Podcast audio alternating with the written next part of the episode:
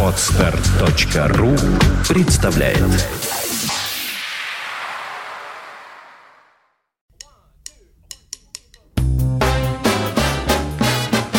Слушать здесь. Здравствуйте, я Кирилл Машков. Я рассказываю о музыке, которую слушаю сам. Работа музыкального журналиста, прямо скажем, непростая работа. Прежде всего страдает способность непосредственно воспринимать музыку, так как это делает обычный слушатель, воспринимающий музыку как некий поток эмоций и образов. Человеку, которого слушать музыку – это работа, быстро и на всю жизнь привыкает анализировать музыку по ходу слушания, в результате чего чаще всего слышит не столько эмоции и образы, сколько поток музыкальных событий. Басовую линию, партию ударных инструментов, аккордовую фактуру, развитие мысли солирующего инструменталиста и так далее. Очень, очень редко бывают концерты, где все эти параметры все-таки сливаются в единое целое, которое оказывается больше суммы своих составляющих и заставляет тебя слушать и воспринимать все целиком, а не отдельные элементы. В таких случаях принято говорить, что у данного конкретного ансамбля, который ты слушал, в музыке было некое экстрамузыкальное содержание, некий надрациональный смысл, который рациональными способами не просчитывается, некий прорыв в трансцендентность, то, что многие школы человеческой мысли привыкли считать воздействием Святаго Духа. Должен признаться, за последние годы, когда я слушаю несколько десятков джазовых концертов в течение сезона, такие выступления слышать приходилось не слишком часто. С гордостью докладываю, что в середине июля 2014 года мне вновь повезло испытать такое музыкальное впечатление, и подарили мне его на фестивале в норвежском городе Молде великий американский джазовый трубач Том Харрелл и его секстет.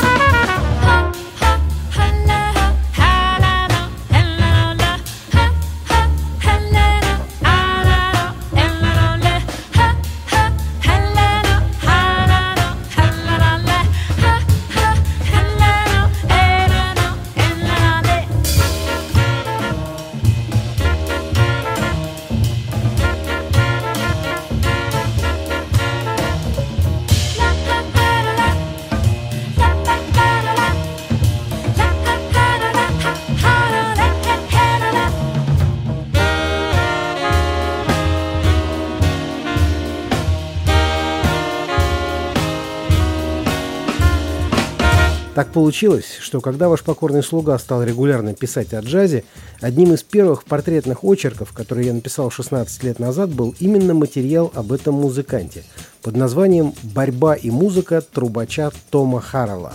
Больше того, Ровно 8 лет назад, в 60-м выпуске подкаста «Слушать здесь» я уже обращался к этой великой и трагической фигуре. Если интересны подробности и более ранние записи Харрелла, не поленитесь найти в архиве подкаста 60-й выпуск. А сегодня я процитирую только небольшой фрагмент своего текста 16-летней давности. Пока не зазвучала музыка, Харрелл неподвижно стоял перед ансамблем, седой, чрезвычайно странно выглядящий в глухом длинном кожаном пиджаке – он стоял низко опустив голову и вытянув по швам руки, в одной из которых судорожно была зажата труба. Ансамбль заиграл вступление, седоглавый Харрелл пришел в движение, и тогда стало понятно, почему он был так зажат до этого. Он сдерживал тремор. Непроизвольные мышечные движения, которые, едва он поднял трубу, стали сотрясать все его длинное тело. Однако все это продолжалось только до тех пор, пока мундштук трубы не коснулся его губ. В это мгновение он замер, руки прекратили ходить ходуном, щеки надулись, и труба запела чистую и мощную мелодию. Труба пела, и седой странный тип в глухой черной коже преображался. Страсть, сила и поразительная искушенность его игры словно принадлежали другому человеку.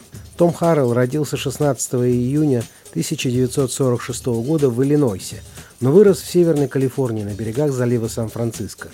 Он окончил Стэнфордский университет и уже в 20-летнем возрасте играл с барабанщиком Артом Блейки, а получив диплом, ездил на гастроли с биг-бендами Стэна Кентона и Вуди Хермана.